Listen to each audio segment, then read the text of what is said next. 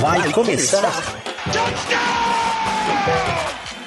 Aposta Cast.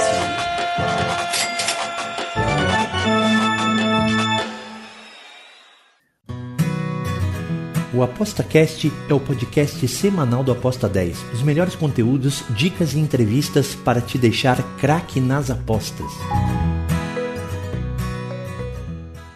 Olá, meu nome é Bruno Cole, estamos aqui de volta ao ApostaCast dessa semana. Estamos aqui com o nosso querido amigo que faz tempo que a gente não conversa, Zambrano. E aí, meu amigo, tudo certinho? E aí, tudo bem, Bruno? Faz tempo que eu não apareço aqui, não, não fiz as sinais. Pois é, NBA, tá trabalhando então, bastante? Como é que é? É, teve, eu tive alguns problemas pessoais. Eu perdi meu pai no mês passado. Poxa, mas... amigão, poxa. É. É, foi esse o motivo que eu fiquei um tempo afastado. Mas já tô. Agora eu tô. Tra... Nesse momento eu tô trabalhando bastante. Julho tem sido bem movimentado e tem sido uma temporada boa do beisebol. Então, aí a gente vai falar hoje sobre beisebol para ver como é que estão aqui, é, como é que anda, por onde anda o beisebol, como é que está essa temporada. Estão mais ou menos na metade da temporada, é isso? É, um pouquinho depois da metade. Na verdade, o All-Star Game, eles dizem que marca metade da temporada, mas a maior parte é disputada antes do All-Star Game, é simbólico, né? Matematicamente uhum. a gente já passou. São 162 jogos, a maioria das equipes estão com 99 jogos, então... Fala pro pessoal o que, que, é o, que, que é o All-Star Games. Fala aí pra nós. O All-Star Game é igual o da, da NBA, não serve para nada. Eles juntam lá as estrelas da liga para jogar um jogo. Antigamente, o All-Star Game do beisebol, ele era o único que valia alguma coisa. É, ele valia o mando de campo nas finais da, da World Series. Então, por exemplo, se a Liga Nacional ganhasse, que seria equivalente a uma das conferências da NBA, a equipe representante da liga ela disputava a World Series em casa, mas eles removeram isso nos últimos anos e virou só uma exibição. É, o legal do All-Star Game não é o All-Star em si, é o Home Run Derby, que é como se fosse o concurso de enterradas da NBA. Eles pegam alguns rebatedores mais potentes da liga para jogar a bolinha fora do estádio e disputar o troféu. Esse ano, o Vladimir Guerreiro do Toronto Blue Jays ganhou o Home Run Derby. perfeito, perfeito. É uma, é uma festa, né? Uma festa aí pessoal aí, né? Do, de quem. Ah, como, é que, como é que eles escolhem esses caras aí? É pela, pela, pela, é, pelas estatísticas do ano?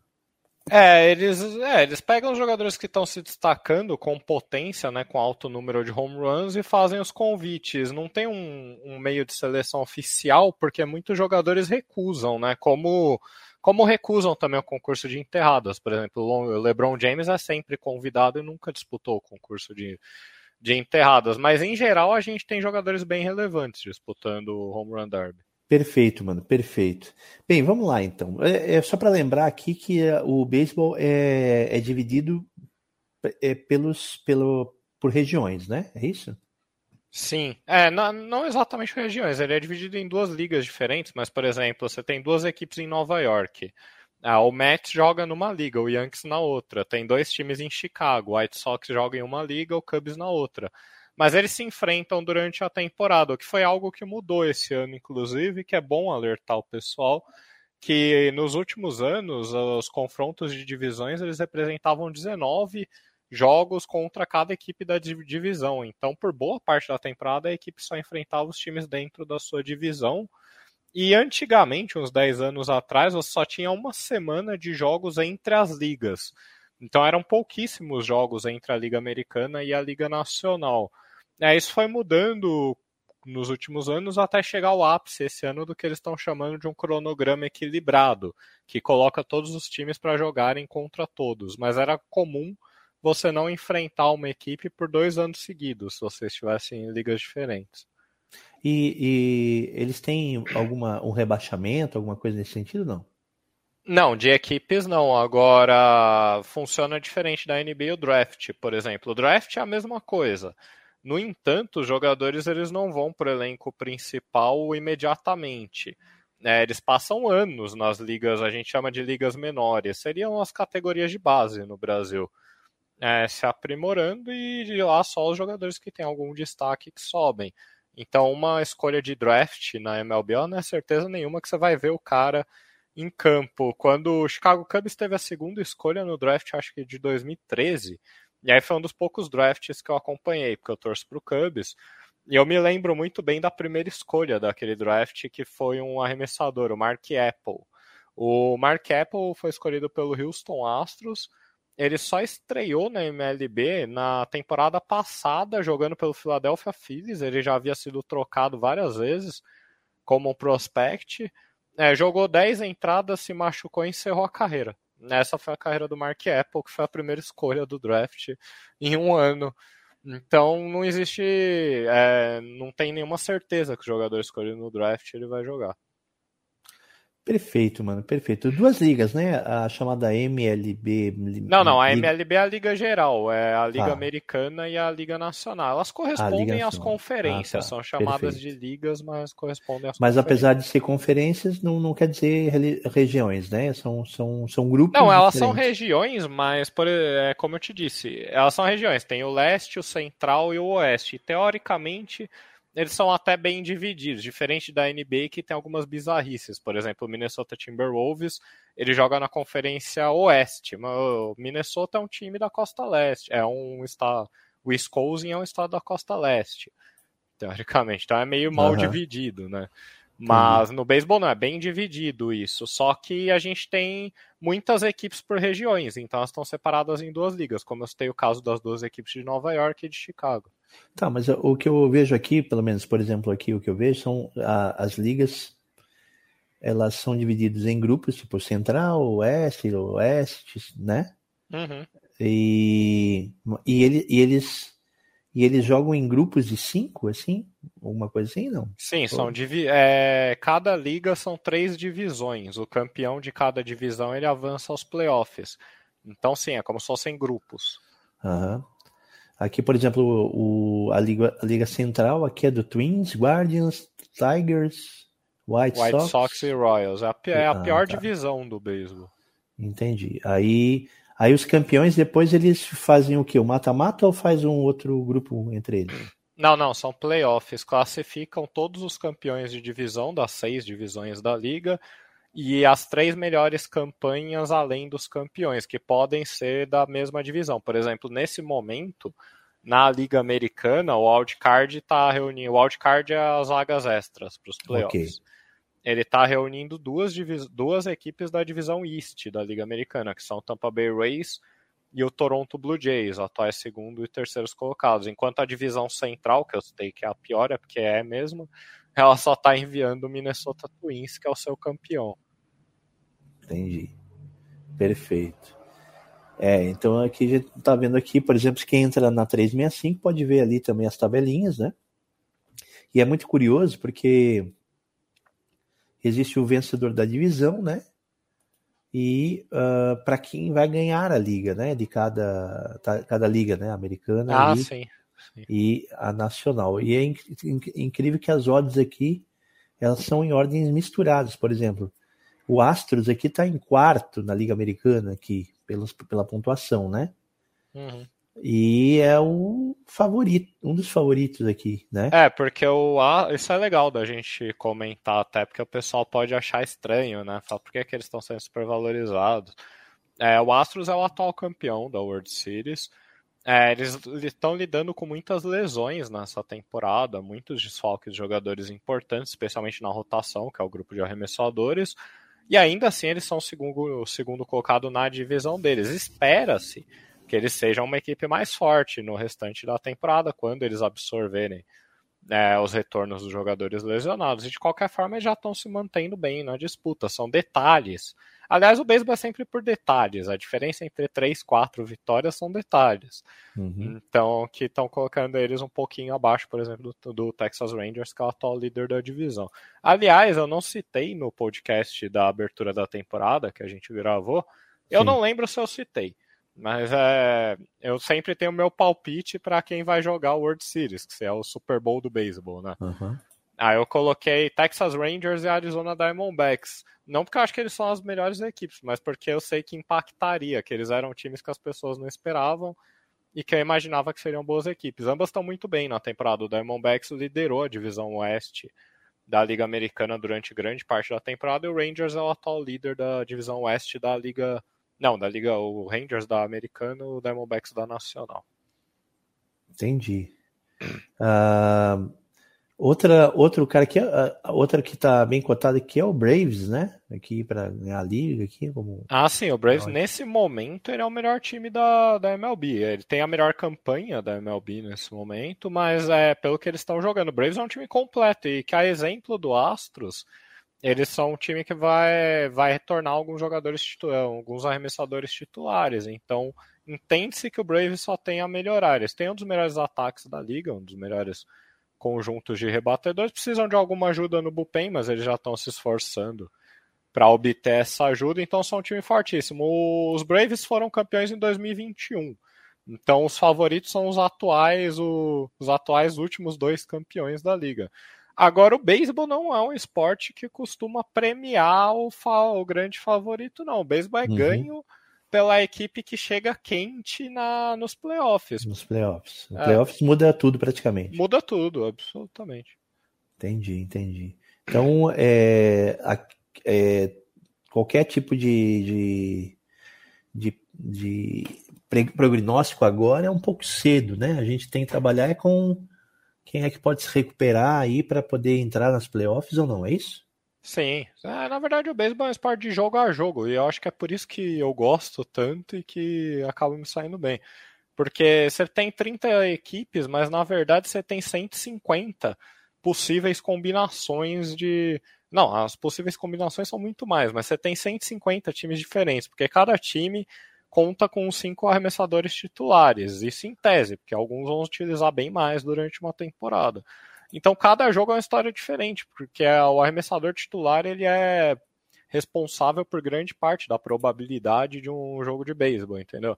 Então, uhum. por exemplo, o Rangers é uma ótima equipe, o Oakland A's é uma péssima equipe. No entanto, em jogos específicos, o exemplo vai ser ruim porque o A's não seria favorito em nenhuma combinação. Mas a diferença entre as duas equipes ela diminui em confrontos específicos. Se os A's estão enviando o seu melhor arremessador, o Rangers talvez não tenha o seu melhor arremessador no montinho. E é isso que o apostador novato ele falha muito no beisebol, porque é, ah, os, os, Rangers ganham muito mais jogos do que o Ace, então é óbvio que o, Ray, o Rangers é um grande favorito contra o Ace.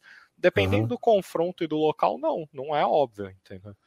É, porque, porque a, a, vamos colocar, né, por exemplo, assim, o, o campeonato que cada um vai estar é, tá fazendo antes das playoffs é, digamos, é menor, né? É diferente, né? Que depois ele pega outro time em outra situação, em outro outro ah, clima. Ah, sim, né? isso em todos os esportes. É falso aquele negócio do futebol brasileiro que ah, o, o pontos corridos é o campeonato mais justo. É, ele é o mais injusto possível. Porque se eu pego um time que está na Libertadores, ele vem jogar comigo desfalcado. Se uhum. eu pego ele no final da temporada, ele vem com força total para se recuperar os pontos que ele deixou perder quando estava focado em dois campeonatos diferentes. Os times é não estão na mesma situação. É o caso, por exemplo, do América, né? Que, que é um time pequeno, estava focado em dois, três campeonatos, né? Dois campeonatos. Uhum. É, três campeonatos, né? Sul-Americana, Copa do Brasil. E, né, e ele tem uma estrutura pequena, né? Então ele tem que priorizar. Daí a, é, a gente acha que, o, que se ele ele, ele sendo o último agora do campeonato, não vai recuperar. Ele é, claro que ele vai recuperar, né?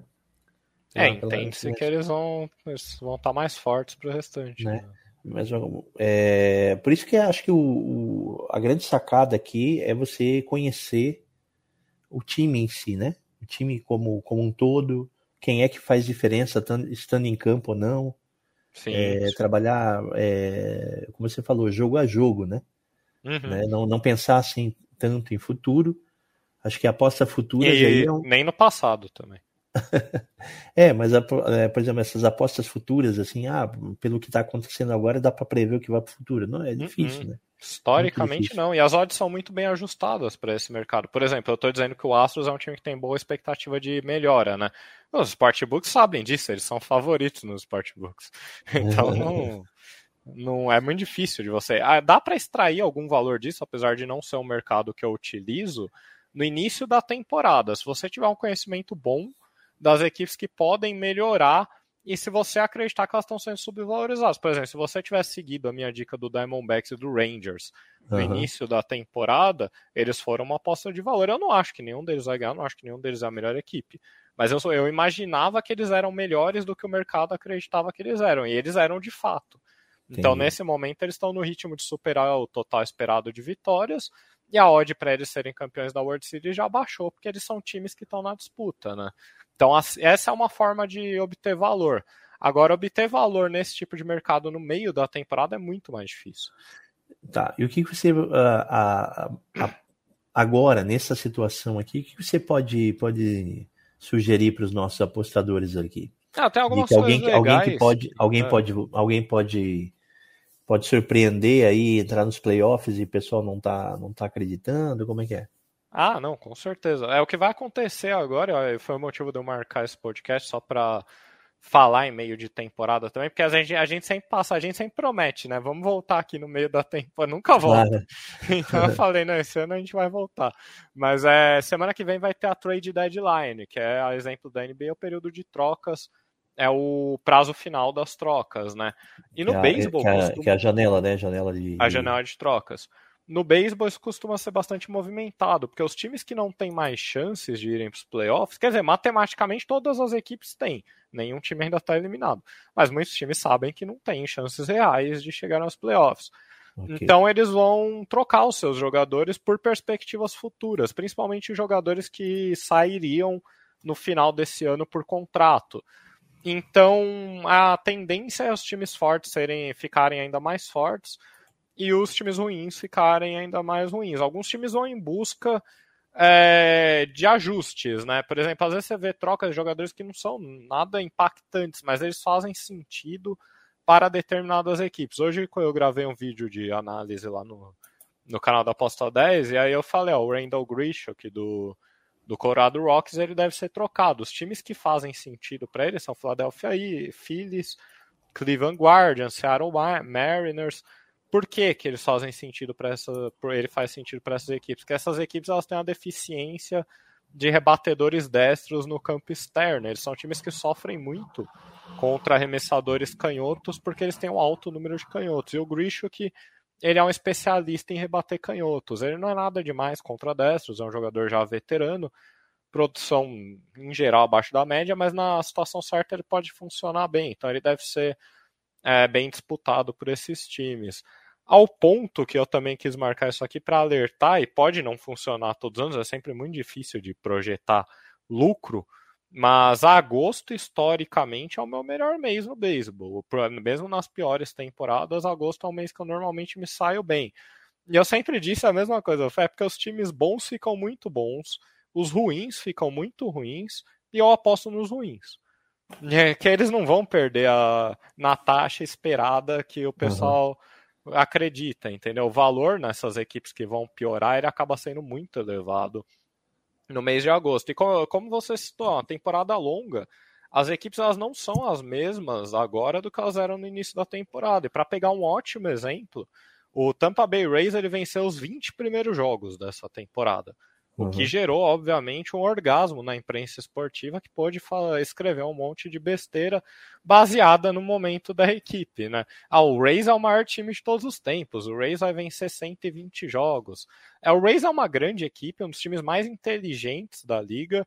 O Tampa Bay Rays é o verdadeiro Moneyball. Se a história contada no filme, no livro, fosse a deles, ela estaria mais correta do que a do Oakland, que na verdade não eram muito inteligentes, como é, como passa a ficção. O Tampa Bay Rays é um dos times de menor orçamento da Major League Baseball e é um time relevante há anos, apesar de não ter ganho. Eles tiveram várias contribuições de, de invenções no beisebol, como o opener, que é um arremessador reserva que entra antes do titular, e aí ia estender demais para falar o porquê isso é inteligente.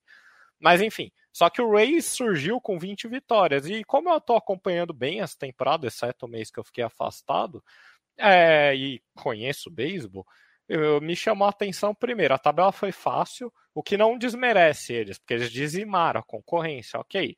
Mas eles enfrentaram a quantidade absurda de arremessadores canhotos, muito mais do que qualquer outra equipe no início da temporada. E eles são muito fortes contra canhotos, mas eles são um pouco menos efetivos contra destros, ainda que eles sejam também um ataque forte. Então eles foram beneficiados. Eu chamo da ilusão do sequenciamento. Se o Tampa Bay Rays vence 20 jogos contra os mesmos times que ele ganhou, mas essas partidas são diluídas durante a temporada, ninguém tá nem aí. Ninguém ia dar a mínima. Ainda iam acusar eles de ter tido uma tabela fácil. Mas como eles venceram as 20 seguidas, ah, aí é um time espetacular. É, por que eu estou dizendo isso? Porque eles pioraram no último mês, eles se transformaram numa boa opção contrária, o ataque caiu de rendimento. Eles não são um time ruim, eles são muito bons, eles vão para os playoffs com boas chances de vitória. Mas no último mês, um apostador que não ficasse preso nessa no recorde de vitórias deles teria lucrado bastante, teria explorado ótimos valores. Os apostadores têm medo, medo limita muito, porque eles pegam um time que está ganhando muitos jogos e o cara tem medo de se sentir idiota. Então ah, eu não vou apostar contra essa equipe, porque eles ganham todos os jogos, eu vou perder, eu vou ficar com a cara de besta aqui. Quando na verdade eles deveriam buscar o valor e o entendimento das equipes. Perfeito, perfeito. É, isso, isso vale para todos os jogos, né? Todos Sim, os, todos os todas as apostas, né? Em Mas que... é como o beisebol é um esporte, a temporada é muito longa, é um esporte com muitos jogos, é muito fácil do apostador se iludir, principalmente por sequenciamento, do que em outros, talvez. Por exemplo, a NFL é mais curta, então o cara não fica tão iludido. O beisebol é muito rápido. Se o cara não, não tiver todo dia olhando o beisebol, ele se perde. Ele não sabe mais o que está acontecendo. A questão, por exemplo, você acha que é, por ser um grande, muitas equipes e muitos jogos, o que, que vale a pena estudar assim no beisebol? É algumas equipes, uh, ficar de olho, digamos assim, na, na no comportamento é, do mercado? O que, que, o que, o que, é mais importante da, agora do beisebol, assim, a partir Olha, da meia? Te, vou te dizer o que funciona para mim, Bruno. É, é, me internar no beisebol durante alguns meses. É tudo. Porque nas últimas temporadas, por produzir muito conteúdo para Aposta 10, também eu já venho de uns anos que eu tô meio de saco cheio. Então, às vezes eu não consigo me arrumar. Agora até estou bem organizado. e Mas eu não conseguia me organizar o suficiente para não ficar completamente acabado durante as temporadas, né? Então, o que, que eu fiz com o beisebol nos últimos anos? É, eu negligenciei ele, eu produzia muitos textos, mas eu não olhava para a rodada como um todo. Eu pegava, puxava alguns jogos ali, falava, vou fazer isso aqui. É, não funcionou bem para mim. Quer dizer, também não foi um desastre, só a temporada passada que ela foi ruim. Nas outras não foi desastre, mas foi, foram temporadas de 5 unidades, 6 unidades de lucro. É melhor do que muita gente, mas não é não é excepcional. O que, que eu fiz nessa temporada? É, enquanto eu pude, né? É, eu falei, meu, eu vou fazer uma força para me organizar, vou produzir conteúdo bastante, tenho produzido, eu tenho lançado 4, 5 textos por dia entre análise. Eu gosto do beisebol, para mim é mais fácil fazer isso no beisebol do que fazer na NBA que eu não gosto. Agora eu olho para todos os jogos. Eu perco 3, 4 horas por dia, jogo a jogo, arremessador a arremessador, momento. Tem coisas que vão entrando na cabeça, então você perde menos tempo. Mas eu tenho feito uma temporada fantástica. Eu tô 40 unidades de lucro, um ROI de 6 numa uhum. temporada de beisebol. É, pode ser que eu caia, óbvio. Como eu disse, agosto costuma ser o melhor mês. Se for melhor, aí vai ser uma temporada histórica. Eu não Sim. acho que muita gente já chegou a fazer isso, não. Ah, se for ruim e eu cair, se eu não cair tanto assim, ainda vai ser uma temporada boa. Mas isso, mas isso mas, é, é não, só para complementar isso, rapidinho. Uhum. É, mas isso é o que funciona para mim, nem todo mundo dispõe desse tempo. Para o apostador casual, o que eu digo é vai fazendo suas apostas, mas tenta, vai tentando aprender sempre, cara. E as minhas análises lá, a Gara não deve estar muito feliz comigo no último mês, porque eu tava 16 de unidades de lucro no, nas análises que eu enviei no Aposta 10, agora eu tô com 6, né? E aí eu apareço nos vídeos e falo, porra, eu tô com 40 na temporada, os caras devem ficar puto. Mas é porque eu faço muito mais apostas. Mas na verdade, Sim. se você fizer a distribuição, fui até melhor no site do que considerando a quantidade de apostas que eu fiz, tudo. Mas, uhum. enfim, a, as minhas análises, às vezes, elas ficam rotineiramente muito grandes mas elas servem muito para você aprender alguma coisa sobre o base, principalmente na parte dos arremessadores. Se o cara tiver curiosidade de falar, pô, joga o arremessador, o nome do cara no Google e aposta 10, é quantas vezes eu escrevi o cara. E vai lendo o que mudou ao longo da temporada que eu escrevi esse cara. Alguns não vão ter alterado muito, mas muitos vocês vão ver que eu disse coisas diferentes. Eu apontei que o cara tá melhorando.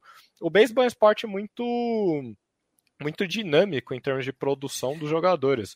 Os caras fazem ajustes. É, os piores arremessadores da liga eles estão a 3, 4 ajustes de serem dominantes. Alguns nunca vão descobrir isso, mas alguns descobrem. A galera acaba não, não dando atenção. O pessoal fica muito preso no ERA do arremessador, que é uma métrica que é a média de corridas cedidas por nove entradas, que seria um jogo completo. Só Sim. que o ERA do arremessador é igual ao recorde de vitórias. Ele conta uma história, um panorama completo da temporada, mas ele não é um bom indicativo de produção futura. Né? Por vários motivos, mas mesmo que ele funcionasse bem, ele não seria. Então é essa dica que eu posso fornecer. Agora, o que eu digo que funciona para mim não só no beisebol. A verdade é que eu descobri, eu sabia disso há muito tempo, mas sempre que eu fiquei focado por um tempo muito grande, sem grandes contratempos, sem ficar muito ferrado, eu fui muito bem. Sempre que eu negligenciei as apostas e os esportes, por exemplo, ah, eu estou trabalhando aqui dois, três dias, aí eu paro que eu estou acabado, aí volto daqui a três dias. É, foram os piores meses da minha carreira, foram assim. Então, para mim funciona essa dedicação. Perfeito, perfeito. E e quando a gente. E quando. Você acha que os Bookers erram, erram muito por, pelo fato de cara, ser muitos jogos? Cara, eu acho. No beisebol, acho que eles erram mais do que em qualquer outro esporte. Agora, eu não acho que é um erro por erro mesmo. Algumas vezes são, e eu vou até dar um exemplo. Mas é que, na verdade, eles não estão tentando jogar contra você, né? Eles estão uhum. tentando dividir apostas, tudo. E, assim, a gente tem muita estatística no beisebol de produção esperada, de principalmente de arremessadores. Para as casas, elas são meio que a lei, eles seguem isso. Isso eu percebi observando odds a, por muitos anos e por muitos jogos, né? Mas alguns arremessadores não são bem o que as avançadas dizem. As avançadas elas não são a tentativa de prever o futuro perfeitamente. Elas são a tentativa de te dar um panorama melhor do que as estatísticas normais alguns caras eles fazem algumas coisas que as avançadas não pegam. E os oddmakers têm dificuldades nesses caras. Eu vou citar um exemplo positivo e um negativo. O negativo é o Yusei Kikuchi, um arremessador japonês do Toronto Blue Jays. Ele jogou muitas vezes nos muito, muitos anos nos Mariners, muitos anos não, jogou umas 3, 4 temporadas. É, e no começo eu falava que pô, Kikuchi é o arremessador mais azarado da liga, porque tudo que a gente entende como métrica de azar tá dando errado para ele, o ERA é alto, mas na verdade ele não arremessou tão mal. E isso você só vai aprender com a experiência. Eu cheguei nessa temporada a fazer análise do Kikuchi e falei, não me engana mais, ele é ruim mesmo. E as casas continuam dando o mesmo crédito que eu já dei algumas temporadas atrás. A verdade é que ele é ruim, ele as métricas avançadas, ele supera essas médias, ele dá muito contato forte, que elas entendem que vai regredir a média, a taxa de home runs, é que é uma explicação muito demorada para dar. Mas uhum. enfim, ele é ruim. É... E outros arremessadores fazem coisas que as métricas avançadas entendem que não deveriam ser possíveis, como limitar muitos hits. É, a rebatida é aleatória, uma bola colocada em jogo, entende-se que o arremessador não tem um grande controle sobre ela. Ele tem um controle mais ou menos de um, se ele vai ceder uma bola aérea ou uma bola rasteira. Isso aí existe um controle. Mas se ela vai virar uma rebatida válida ou não, ele não tem controle nenhum. Entende-se que ele não tem controle nenhum. Alguns arremessadores eles induzem rebatidas em ângulos desfavoráveis ou contato fraco. E isso acaba reduzindo a, o hit. Agora, esses caras são exceções, eles não são a regra. Você não pode pegar todo arremessador que está com babip baixo, que é a média de bolas em jogo que viram hits, e entender que vai que não vai regredir, que ele é uma exceção. Não, as exceções são raras, por isso são exceções. Mas elas existem. É outro ponto que os oddmakers não fazem bem, que é onde eu mais me destaco os oddmakers não ligam muito para o que eu chamo de divisões de desempenho, que é a minha tradução para splits, que seria divisões de qualquer forma. Uhum. Mas, por exemplo, arremessadores, alguns arremessadores eles não são bons contra rebatedores da mão oposta. Por exemplo, um destro não é bom contra rebatedores é, canhotos. E eles vão enfrentar um time cheio de canhotos, a expectativa de produção deles é inferior à expectativa de produção média deles. Na temporada em um ambiente médio, entendeu? Metade canhotos, metade dessa. Eles vão enfrentar oito canhotos, calma aí, eles vão. A tendência é que eles saiam piores. É, alguns arremessadores, esses são os mais interessantes, eles têm essa divisão reversa. Eles são melhores contra rebatedores da mão oposta. O que leva você a ser melhor contra um rebatedor da mão oposta? Normalmente é o uso dos seus arremessos. Se o cara tem um cutter ou um curveball, eles são arremessos que quebram na direção oposta, na, na direção oposta do, do rebatedor da mesma mão. Então eles servem para neutralizar é, rebatedores opostos. Uma outra divisão, mas essas pessoas têm que tomar mais cuidado, porque ela tem muito ruído, então demora muito tempo para você realmente ter certeza que isso ocorre, é a divisão home away. Alguns arremessadores são melhores em casa do que fora. É raro são melhores fora do que em casa, mas alguns são melhores em casa do que fora. Agora, como os campos da Major League não são padronizados, cada um tem a sua particularidade, é, você tem que tentar entender bem se isso não é por conta do campo. Hum. Porque se ele pode se beneficiar do campo, o adversário também pode, entendeu? É, a não ser que ele faça algo muito específico que se beneficie muito do campo. Mas é, o beisebol é um esporte muito avançado. O beisebol ele realmente renderia horas, mas são dicas básicas. E, cara, tem muita coisa que você só vai aprender vendo várias temporadas. Perfeito, perfeito. Para encerrar, Zambrano, o que, que você que recomenda alguma dica especial aqui desse, desse ano em, em, em questão, não? Ah, não sei. Eu não sei se eu tenho nenhuma equipe que eu acho que vai melhorar muito. Eu tenho algumas que eu acho que elas não são tão reais, que a galera começou a apostar é, muito nelas porque elas estavam numa boa fase. Tipo, Cincinnati Reds é um time empolgante, que ele tem vários jogadores jovens, tudo. É, e eles ganharam muitos jogos no mês passado, mas eles ainda são um time bem limitado. A tendência é que eles caiam de produção. O meu Chicago Cubs ele tem uma estatística legal. Ele tem um diferencial de corridas de 41 pontos que é parecido com o diferencial de pontos da NBA, né? Que entende-se que isso é uma é um indicativo melhor da qualidade do time do que o recorde de vitórias. Então, se eles têm um recorde negativo, é porque eles foram azarados. Eles têm um recorde negativo. O Cubs foi um dos times mais azarados nessa temporada. Mas não me parece azar, me parece o técnico. Uhum. E isso tem sido compartilhado, uma noção compartilhada entre os torcedores dos Cubs. O uso dele do bullpen é bem deficiente. Então os caras perderam mais jogos do que deveriam. Mas observem sempre essas equipes que têm um recorde de corridas ou positivo ou negativo que difere muito do recorde real delas. Porque na maioria das vezes pode ser um indicativo melhor do que o recorde real. Ah, e para terminar, tem um fato interessante que eu queria contar para vocês também, para quem acompanha beisebol. Uhum. A maior dificuldade de estatísticas de beisebol é mensurar a contribuição do catcher na parte defensiva. O que, que é o catcher? É o jogador que recebe a bola do arremessador. Uhum. Né? O catcher tem várias funções defensivas. Uma descoberta nos últimos anos, descoberta não, mas mensurada. Descobrir a gente sabia que acontecia isso. É o fator de enganação aos juízes. Porque, uhum. por exemplo, eu arremesso a bola fora da zona de strike, mas meu catcher rapidamente coloca ela dentro da zona. O olho humano ah. não é tão ah. capacitado para para ser tão certeiro. Então os juízes erram muito isso. E existe, e existe treino para isso?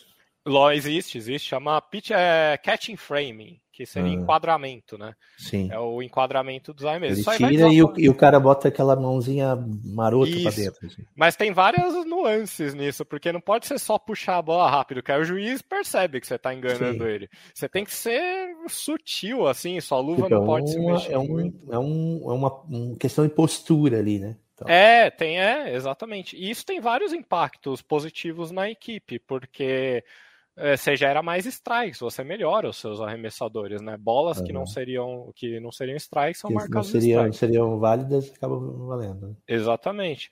Então isso é uma habilidade dos catchers. Por muito tempo você achou que era só os isso juízes. Não tem, né? E não tem VAR para descobrir isso. Não, não, para isso não, não tem esse tipo de desafio. Eventualmente isso vai terminar, porque a liga deve implantar nos, nos próximos anos a zona de strike eletrônica. Então o juiz vai servir só para falar o que o robô, que o o, o Empire o, roubou disso. É, Mas, por enquanto, valendo. Isso é uma das funções de um catcher.